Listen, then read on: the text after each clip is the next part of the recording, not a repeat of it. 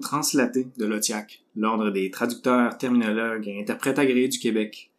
Je m'appelle Simon Frappier, traducteur agréé, et j'ai grand plaisir de recevoir aujourd'hui mon ami Huduk Nguyen, qui est traducteur agréé et cofondateur d'Octocom.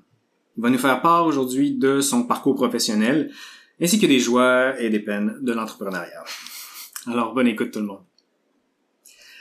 Donc, euh, Duc, euh, merci d'être là. Très ravi d'être euh, parmi toi aujourd'hui. Euh, bon, pour démarrer l'entrevue, euh, je dois faire honneur au nom du balado et te demander quelle est ta boisson chaude préférée? Ma boisson chaude préférée, c'est euh, le café vietnamien. Oh, Ouais, le café vietnamien, c'est pour ceux qui ne savent pas, c'est un espresso euh, en quelque sorte, pressé euh, très lentement et mélangé avec euh, du lait condensé. Ça peut aussi se boire froid, qui est très très bon pour euh, une journée chaude comme aujourd'hui. On va s'en tenir à l'eau euh, bien froide aujourd'hui. Euh, rentrons dans le vif du sujet. Euh, Qu'est-ce qui t'a mené vers la traduction? Euh, je dirais que la traduction, ça a été vraiment un choix très spontané. Euh, un peu, c'était pas choisi au hasard, je dirais. J'ai tout le temps été passionné envers la langue française et, et tout ça. J'ai aussi étudié les sciences humaines au cégep, donc j'ai vite vu c'était quoi l'importance de la langue dans la culture, puis la richesse de l'histoire que, qui peut contenir une langue. Euh, donc c'était vraiment un, un des trois choix pour moi euh, à l'université. J'avais soit la psychologie, quelque chose qui m'intéressait beaucoup. Comme au cégep, j'ai pris beaucoup, beaucoup de cours de, de psychologie. Euh, ensuite, la psycholinguistique, qui était un peu liée à la psychologie, mais avec une touche de, justement, de linguistique. Et la traduction, qui est purement de la langue. Euh, et pour moi, moi, je savais pas du tout c'était quoi l'industrie de la traduction. Je savais même pas que c'était un métier qui s'apprenait par via un bac ou des études universitaires. Euh, je pensais qu'il y avait une école juste spécialisée dans l'interprétation ou la traduction. Euh, donc, je suis parti sur un coup de tête. Je me suis dit, bon, je vais, je faire une session. Je vais voir si j'aime ça ou non. Puis, après une session, j'ai vraiment adoré. C'était un domaine dans lequel je voulais euh, œuvrer. Puis comme, je voulais être traducteur aussi pour le mode de vie. Tu sais, beaucoup de beaucoup de traducteurs sont à la pige à leur compte. euh, ils ont des horaires flexibles. C'est quelque chose qui est vraiment attrayant quand tu es un jeune étudiant.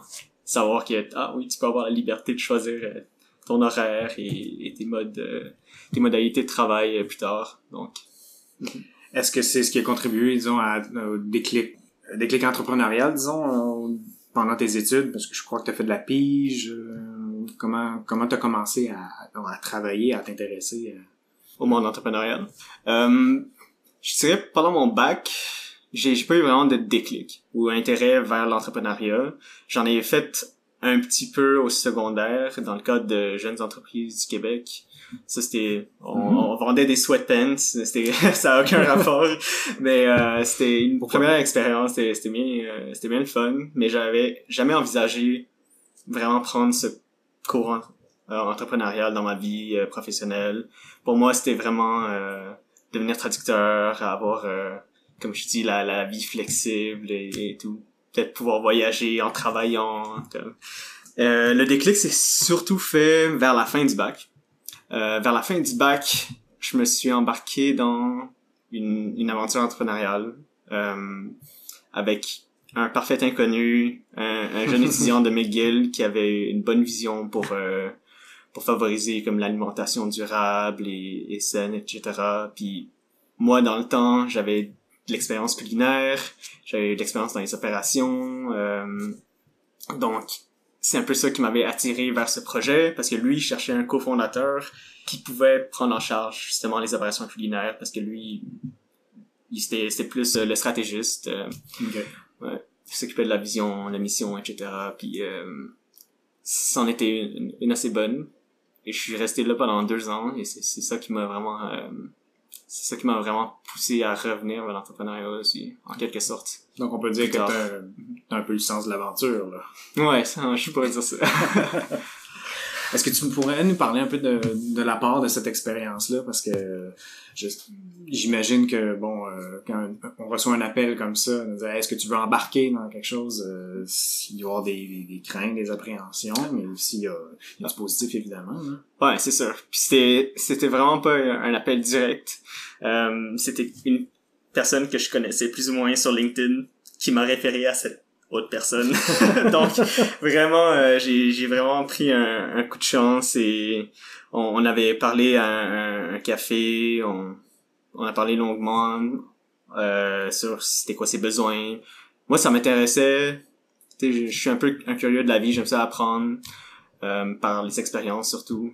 Et euh, donc, c'était une expérience qui m'attirait beaucoup de pouvoir peut-être voir un aperçu de c'était quoi le monde entrepreneurial.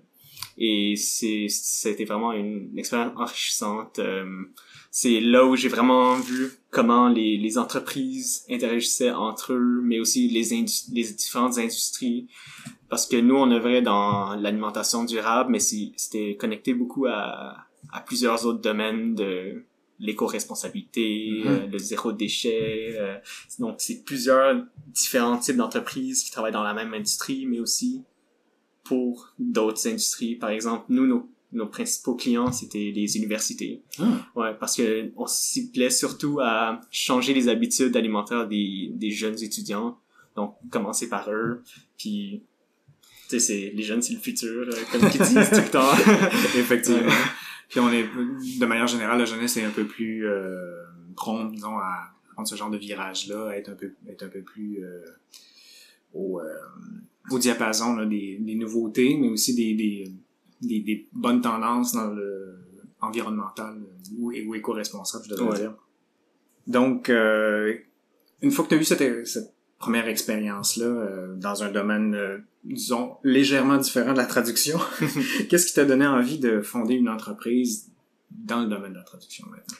dans le domaine de la traduction, donc c'est ça, avec euh, avec Rollin, cette jeune pousse, j'avais beaucoup appris sur l'importance de c'est quoi euh, une vision d'entreprise, l'importance de la vision, c'est primordial un peu dans la création d'une équipe. Euh, notre équipe était composée principalement de d'étudiants en, en entrepreneuriat, en développement durable ou même en finance, en informatique, de différentes écoles. Euh, à un moment donné, on était, on était une équipe. Je pense la plus grosse réunion qu'on a eue, on était 25 euh, employés, Ah bénévoles. euh, ouais, c'est ça. Puis où est-ce que j'ai vu l'importance de cette vision, c'est justement on avait des bénévoles qui voulaient travailler pour nous. Puis quand c'est travailler, c'est pas juste euh, venir euh, deux trois heures euh, jaser avec nous de l'entreprise, mais ils mettaient du temps comme dans les opérations, dans n'importe quelle activité qu'on avait besoin d'eux. Plusieurs venaient de différentes en- des universités, donc ils étaient en quelque sorte aussi les ambassadeurs de la marque dans ces universités. Mhm. Vous étiez parti pour la gloire. là. Ouais, c'est ça. Puis pour ce qui est de, de, de- d'Octocom, euh, Puis c'est ça. Donc pour revenir à, à l'entrepreneuriat euh, dans la traduction, il faut savoir d'abord que je, après avoir quitté ma Rollin, j'ai, je me suis embarqué dans la vie corporative. Donc euh, j'ai passé euh, quelques années à Moneris où j'ai vraiment vraiment eu du fun. Euh, c'est, c'est, l'emploi idéal, je dirais, pour un, un jeune traducteur avec peu d'années d'expérience, peut-être une à trois années. Euh, c'est confortable, t'as, la sécurité financière, des bons avantages. Euh, les, les collègues étaient super. Non, on était juste une toute petite équipe au sein de l'entreprise, mais il y avait vraiment une bonne énergie. Puis c'est un peu quand quand tu t'embarques dans une vie corporative, t'as tout le temps des préjugés de ah ouais, je suis je suis un chiffre, euh, puis Ouais, ils s'en ouais. foutent un peu de moi, mais mais euh, après avoir travaillé là, je pense ça m'a rouvert les yeux sur euh, comment une entreprise peut évoluer de façon comme agile puis maintenir quand même une, une bonne euh, un bon esprit. Ouais c'est ça une bonne culture. Euh, puis c'est aussi là où je- ce que j'ai appris l'importance de la culture puis comment des bons comportements favorisent les bonnes décisions les bonnes actions les, les bonnes relations entre les gens puis c'est cette abolition de, de préjugés qui m'a un peu poussé vers peut-être créer quelque chose de plus gros. Parce que au moment où j'étais à Monéris, je travaillais aussi à la pige, comme euh, je faisais des, des petits contrats ici et là. Et euh, donc je me demandais, ok, bon, maintenant que je sais que je pourrais peut-être revenir dans le monde entrepreneurial, qu'est-ce que je fais? Je veux, je veux pas, je veux pas créer juste une autre entreprise de traduction. Euh, tant qu'à y être, je, je vais juste me joindre à une qui existe déjà avec une bonne structure et l'aider à, à grossir ou quoi que ce soit. Ouais. Mais c'était vraiment euh, un gros hasard pendant un, un contrat de, de sous-titrage pour euh, un avocat qui qui faisait un, une balado, comme nous en ce moment, une balado qui aidait les, les jeunes étudiants de droit pour euh, pour leur apprendre c'était quoi un peu les réalités professionnelles du droit, c'était c'était quoi euh, les différents les différents domaines, les les différents secteurs d'activité. Ce qui m'avait vraiment accroché, c'était euh, un des épisodes qui portait sur Novalex. Novalex qui est un cabinet euh, d'avocats et à la fois clinique juridique à Montréal. Ah. Donc eux, ils avaient adopté le modèle euh, d'entreprise un pour un qui a été créé par Blake Mykowski, qui est fondateur de Tom's Shoes. Je sais pas si ça te dit de quoi un peu. Ouais, ouais, ouais, j'en ai déjà entendu parler. Mhm. Tom's Shoes, dans le fond, brièvement, c'est une entreprise aux États-Unis qui, euh, pour chaque paire de souliers vendus, il donnait une paire à des enfants en Amérique du Sud, euh, dans les Oh, ouais. quartiers défavorisés, tout ça. Euh, donc, plusieurs entreprises dans le monde ont un peu repris ce modèle pour leurs propres produits, mais Novalex, ils ont vraiment transformé ça pour l'appliquer à une entreprise de service. Et ça m'avait vraiment intéressé. J'ai commencé à faire mes tests. Donc, euh, en tant que pigiste, euh, je me suis créé un nouveau nom euh, qui s'appelait le mousquetaire dans le temps. Parce que euh, y avait le un pour tous, tous pour un. Puis, Ah! Je me disais un pour un. Bon. Euh, puis, dès, dès mon premier contrat euh, de bénévolat, j'ai j'ai vraiment adoré ça. Puis, je me suis dit, si ça marche, pourquoi pas le faire grandir, ajouter d'autres gens qui ont qui partagent les mêmes valeurs. On a parlé de valeurs tantôt avec Rollin. On se crée une mission, une vision d'entreprise, on la suit jusqu'au bout, puis euh, c'est un peu ça la genèse euh, d'Octocom. Hmm. Ouais. Justement, euh, pour reprendre ce que, tu, ce que tu disais, pourquoi le faire en équipe plutôt que seul? Parce que aurait très très bien pu euh, continuer dans cette voie-là et dire, bon, ben moi je fais du un pour un Mhm. et euh, je continue comme ça, mais l'idée c'est de... Pourquoi, pourquoi en équipe, c'est ça? C'est quoi les avantages les inconvénients? mettons? Ok. Euh, ben, premièrement, je dirais, j'ai tout le temps été une personne qui travaille mieux en équipe que seule. Donc euh, ça, c'était un plus un choix personnel. Puis aussi, je trouve que c'est c'est seul être seul. C'est bien. C'est ça, être seul. Euh, l'avantage d'avoir une équipe, c'est que même si t'as des fois des petites pertes de motivation malgré toi, c'est c'est pas c'est pas quelque chose que tu peux contrôler vraiment. euh, même si t'es super passionné, il va y avoir des, des jours où bon t'as une petite perte de motivation ou t'as t'as une perte de, de discipline ou quoi que ce soit. Puis avoir une équipe qui qui qui est là pour euh, t'appuyer, c'est c'est important. Moi, je dirais, euh, on se tient responsable de nos actions, nos décisions. euh, tout le monde est au courant de tout. Donc, ça, ça crée vraiment une bonne synergie. Et c'est ça le plus gros avantage, je trouve, c'est c'est la synergie, c'est la le type de codépendance qu'on a, mais sans être indispensable. Mhm. Mhm. Justement, euh, est-ce que j'imagine que ça doit être important que les membres soient complémentaires. Euh, c'est-à-dire d'aller chercher les forces de chacun et de partager les tâches. Mhm. Euh, comment ça fonctionne un peu euh, de votre côté? De notre côté, donc, euh, il faut il faut savoir que mes trois autres associés n'avaient pas encore vraiment de grande expérience dans l'entrepreneuriat. Donc ça, c'est il fallait d'abord savoir c'était quoi le niveau de connaissance de tout le monde, c'était quoi un peu les meilleures forces, c'était quoi euh, les aspirations professionnelles, c'est parce que tout le monde a quelque chose qu'il veut perfectionner dans la vie. Et euh, donc, avoir toutes ces connaissances, rassembler ça sur une feuille, puis voir un peu euh, c'était quoi les tâches ou les rôles les plus pertinents.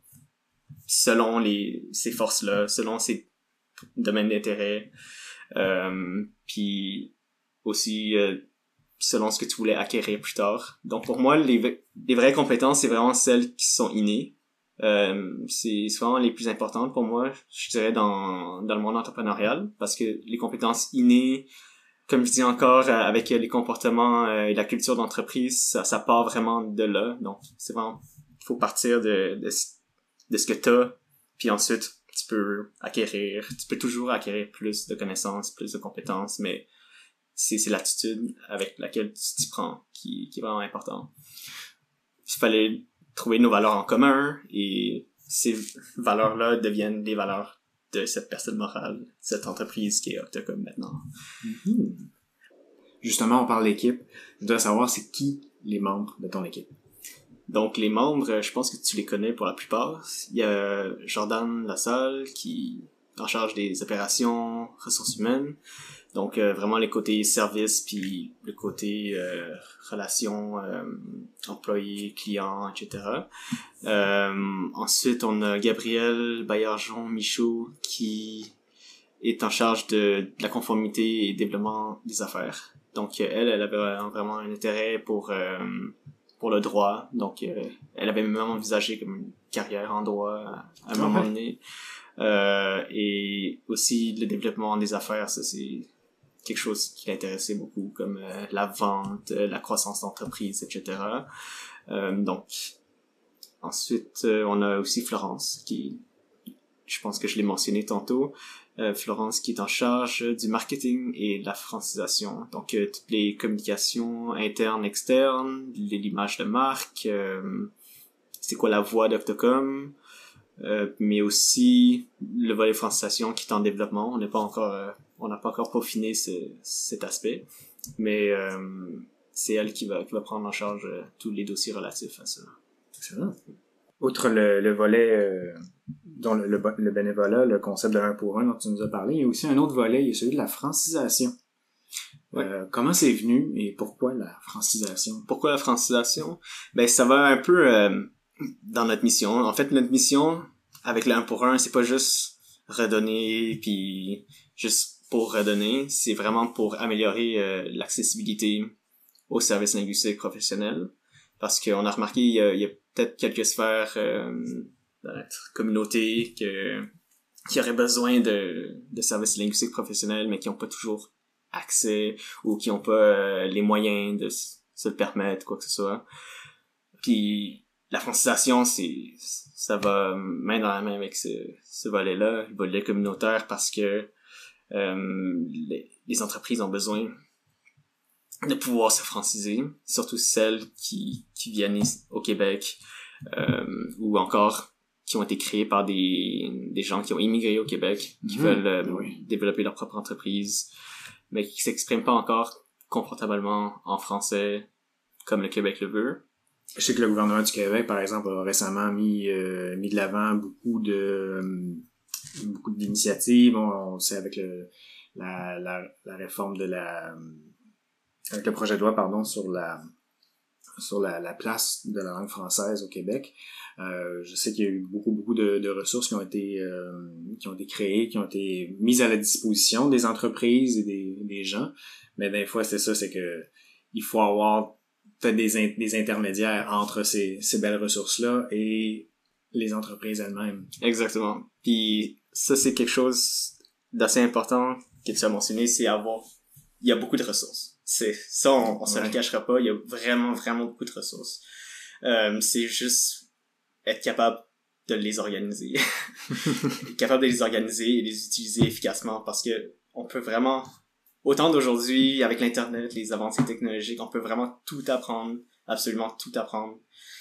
Mais pourquoi les gens vont encore à l'école? Pourquoi les gens prennent encore des formations, etc., c'est parce que il y a une organisation dans ces connaissances. Puis c'est ça que, que nous, on veut faire. On veut organiser ces ressources de francisation pour aider, pour les mettre à disposition de, des, de nos clients ou... Comme tu l'as mentionné tout à l'heure, tu travaillais en tant que salarié chez Moneris et là, tu as mis en branle ce projet-là en parallèle. J'imagine que c'est un peu. Euh, la même chose pour les euh, pour tes associés aussi, c'est-à-dire qu'il doit y avoir une, une entrée en fonction euh, progressive, j'imagine. Ouais, absolument. Euh, tout le monde a vraiment transitionné à partir de leur emploi avant qu'ils qu'elles étaient euh, pigistes ou euh, qui travaillaient dans un autre domaine complètement ou c'est ça il y a, vraiment une, bonne transition. On a, fait un plan pour que pour que les, les rôles les les plus indispensables à ce moment-là puissent travailler à temps plein. Euh, par exemple en ce moment on fait vraiment les opérations créer la structure d'opération et de ressources humaines comme ça, éventuellement, on pourrait agrandir euh, notre équipe ou euh, notre offre de service.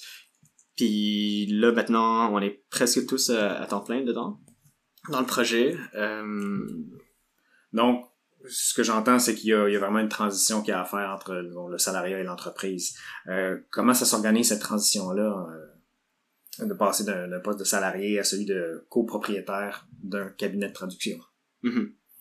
Ben, la, la transition se fait surtout dans les tâches, puis euh, la vie que, que l'entrepreneuriat crée, en quelque sorte, parce que c'est vraiment un, un mode de vie complètement différent de- d'un salarié.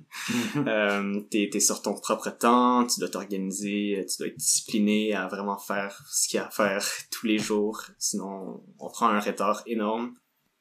Je dirais que la, l'important pour moi, c'était que les, les membres soient confortables à prendre des, des bonnes décisions, à prendre des bonnes actions.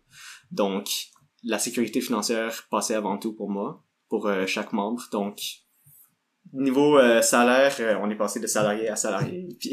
Ouais, la régularité est importante parce que quand on est en entreprise, tout peut arriver, puis tout imprévu peut créer un gros stress, peut créer des, des mauvaises prises de décision, euh, des, des chicanes ou quoi que ce soit, des différents. Mais quand on, a cette tranquillité d'esprit que, ok, on a, on a une bonne structure derrière nous, on a, on a, on a une bonne rentrée de fonds pour euh, subvenir à nos besoins, on peut prendre de meilleures décisions, on peut planifier de meilleures stratégies, puis, puis ensuite prendre le temps de les concrétiser. Je vais te poser une question sur euh, la pandémie. Parce que, bon, euh, peut-être que cet épisode euh, ça sera écouté dans, dans maintes et maintes années, ce que je souhaite. Mais ce qu'il faut, sa- faut savoir, c'est ça, c'est que euh, on est en, on l'espère, en fin de pandémie. Puis vous avez décidé de monter ce projet-là malgré tout. Pourquoi ou, ou parce que la pandémie? Euh, définitivement pas parce que la pandémie, mais euh, ouais, dans... pour le contexte, euh, pour les futurs auditeurs, on est en 2021.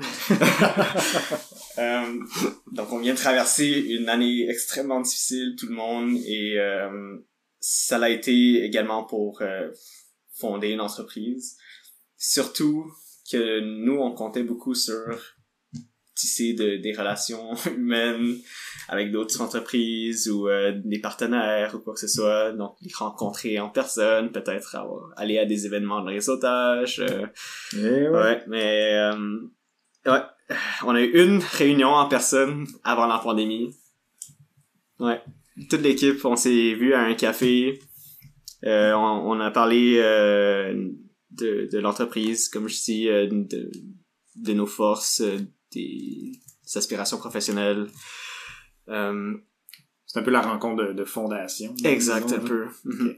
Au moins, vous avez eu la chance de faire ça euh, Ouais. en personne. en personne. Puis après ça, par la suite, ça c'était en février 2020, donc fin février 2020, donc vraiment juste avant la Mhm. pandémie, toutes les fermetures, tout, tout, tout dans le Avant, monde. avant que le coup tombe. C'est ça. Donc, euh, ça a été vraiment un gros défi parce que hum, autant qu'on voulait rencontrer d'autres monde, on voulait aussi se voir nous. Puis, c'est c'est difficile les, communa- communications internes si euh, à chaque deux secondes tu veux poser une question à quelqu'un ou juste faire une remarque ou montrer quelque chose sur ton écran. c'est vraiment difficile, tu peux pas faire ça. Puis des fois, euh, c'est ça, ça crée une certaine distance au début, mais on s'est vraiment rapprochés au fur et à mesure qu'on travaillait ensemble, puis on, a pris le temps de se connaître et parce que oui, on, vient tous de l'UDM, mais on n'était pas euh, comme des, meilleurs amis ou à l'université ou quoi que ce soit. Euh, fait que là, c'est quoi les prochaines étapes maintenant que vous semblez sur, euh, sur votre lancée? C'est quoi à peu près les prochaines étapes? On vient tout juste de lancer notre site web. Donc ça, Oh. c'était c'est vraiment un super travail de Florence et qui est en charge du marketing et sa sœur qui est graphiste, qui est diplômée graphiste euh, de Cégep Atlantique. C'est vraiment elle qui a pris en charge notre identité de marque, euh, comment on se présentait sur euh, les, les réseaux, euh, sur le site web, etc.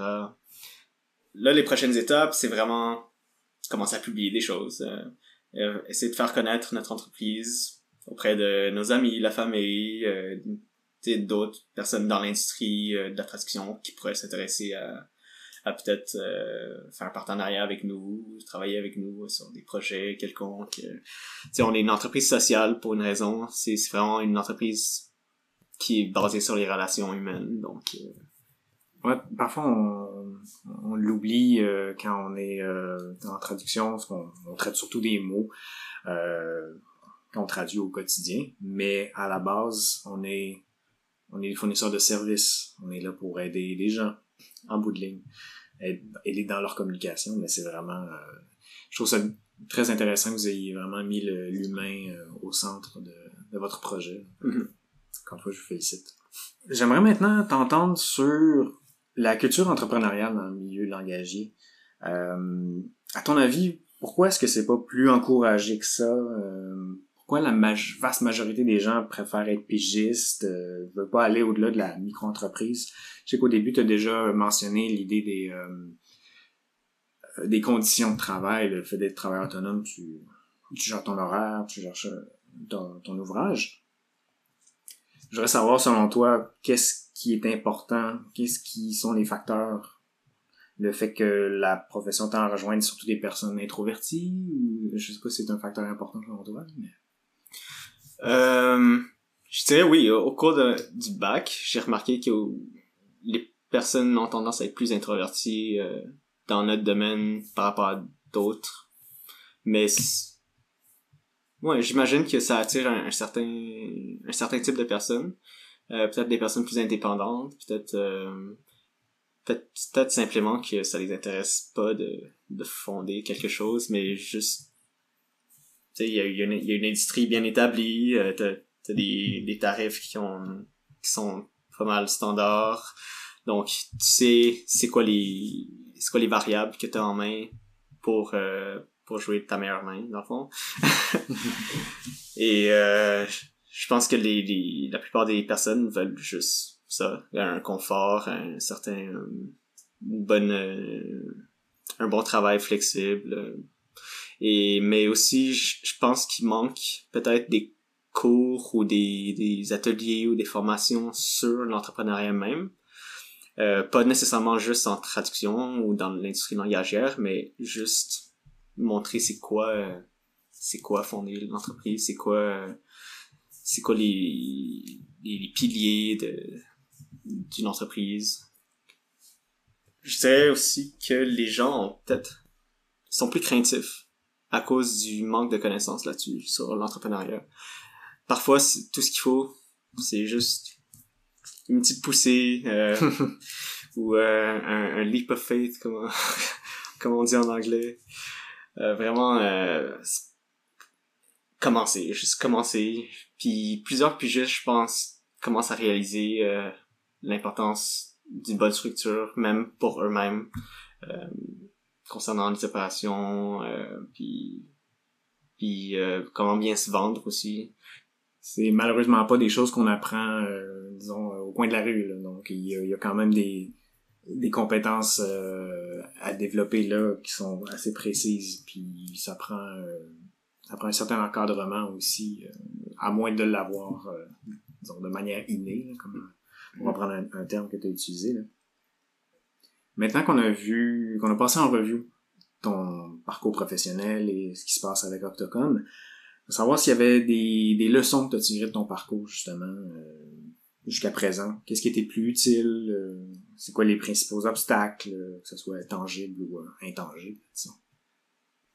Je dirais, euh, on a un peu parlé pendant les, autres questions, mais c'est vraiment la l'attitude avec laquelle tu t'y prends pour euh, relever les défis, n'importe quel défi. Je pense que euh, ça part vraiment de là. C'est la plus grosse leçon que j'ai apprise. C'est vraiment ça part de toi avant de, de pouvoir créer quelque chose. Euh, il faut vraiment, faut vraiment une bonne résilience, euh, pas avoir peur de des échecs. Je sais, je sais que tous les entrepreneurs disent ça, mais mais c'est vraiment, c'est vrai. Donc les échecs, c'est faut pas les voir vraiment comme des échecs. C'est vraiment des, des leçons d'apprentissage et euh, il y a tout le temps du bon dans ces échecs-là. Il y a tout le temps quelque chose qui, qui t'a fait grandir, qui t'a fait évoluer. Et faut juste passer à, au prochain défi avec cette attitude, avec euh, tout, tout ce bagage euh, de connaissances, de compétences. Et c'est vraiment, c'est vraiment ça la, la fondation d'une bonne culture, je pense. Euh, d'une bonne culture agile aussi. Donc, c'est-à-dire pas, pas gaspiller de l'énergie pour rien, pas se, se brûler, mais y aller vraiment tranquillement, euh, y aller avec la bonne attitude, euh, partir de petites choses vers de plus grandes choses. Il faut une direction dans l'entreprise, une vision et tout ça, mais ça c'est juste une direction. Puis euh, tous les efforts, tous les pas que tu vas y mettre, c'est pas nécessairement des gros pas. T'as pas besoin de faire des gros pas, c'est les petits pas qui, font la différence. Puis euh, c'est quelque chose que je voulais vraiment que Coctocom puisse incarner. Euh, c'est, c'est vraiment ce, ce, ce parcours d'apprentissage. Donc, comme je l'ai dit, on n'est pas tous des entrepreneurs expérimentés, mais notre feuille de route a été conçue d'une telle façon où on a de l'espace pour euh, pour apprendre que ce soit dans des formations euh, formelles ou informelles, de la pratique formelle ou informelle, euh, des, des essais erreurs. Euh, on, on, a l'entreprise, l'entrepreneuriat, c'est vraiment le cadre idéal pour tout ça. Euh, pour toute personne professionnelle qui serait un peu créative ou qui aurait un petit peu de de, de courage à, à apprendre à deux mains c'est quelque chose que je suis vraiment fier euh, de, de l'équipe. On est parti de zéro capital pour euh, lancer l'entreprise. C'était vraiment nos efforts, puis du, gros travail pur et dur. Euh, puis on est rendu là aujourd'hui avec une assez bonne structure d'opération un an plus tard. Euh, après une grosse pandémie, ça a pas difficile. Ça a été vraiment difficile aussi individuellement. On a parlé de comment c'était difficile pour l'équipe, l'entreprise, mais aussi individuellement, ça on l'a tous vécu. euh, puis c'est aussi pourquoi nous, on, on commençait à s'attaquer euh, au domaine de la santé mentale. Parce que appuyer un, une industrie, ça va juste l'aider à, à, fleurir. Puis je pense que c'est ce que les gens ont le plus besoin aujourd'hui, c'est des ressources, des accès vers des ressources euh, de, de santé mentale pour les aider en français, en anglais, en espagnol, quoi que ce soit. Mais que, que, ces ressources soient accessibles à ces personnes. Puis euh, c'est ça. En terminant, Duc, euh, est-ce que tu aurais des conseils à nos jeunes et moins jeunes auditeurs? Euh, niveau conseil, je dirais, encore une fois, très cliché, mais la vie, c'est vraiment une, une course contre la montre. Là, comme il faut vraiment euh, prendre le temps qu'il faut euh, pour faire ce que t'aimes, que ton but soit à court terme, moyen terme, long terme, le, le, temps est assez relatif, puis on peut pas le contrôler, sinon ça irait à l'encontre du concept de temps euh, qui a été créé pour le limiter, mais vraiment profiter de toutes les, les secondes qu'on a euh, à notre disposition pour faire ce qu'on aime, euh, que ce soit un projet entrepreneurial, que ce soit voyager, que ce soit juste passer du bon temps avec des amis, de la famille. Carpe diem. ouais, c'est ça au jour le jour. Et euh, pour moi, euh, c'est ça. Le temps est vraiment jamais gaspillé, peu importe ce que tu fais. Euh, si on se bâtit une vie qui nous rend heureux. Donc la seule façon de vraiment perdre entre guillemets ton temps, c'est c'est si tu tu tends vers une vie qui te rend pas heureux.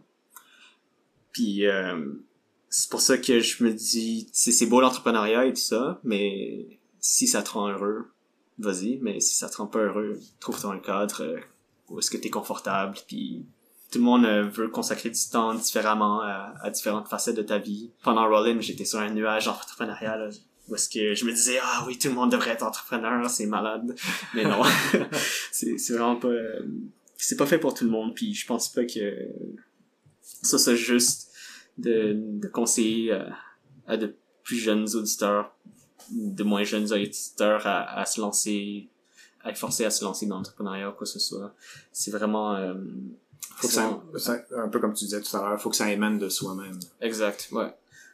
Donc, euh, si ça donne, tu vas le savoir, puis tu vas te lancer dedans. Et encore une fois, ça commence vraiment avec l'attitude, les valeurs que tu as, et rester fidèle à, à eux. C'est un très très beau message. Euh, en parlant de temps, je voudrais te remercier Duc pour ton temps aujourd'hui. Euh, ça a été très enrichissant comme euh, conversation. J'espère que tous nos auditeurs aussi euh, vont sans doute en convenir. Euh, donc, euh, merci encore de ton temps et euh, je te souhaite bonne continuation avec Octocom. Ah, merci beaucoup, et merci beaucoup d'avoir- de m'avoir reçu. Ça, ça a été un plaisir de parler à tout le monde. Merci.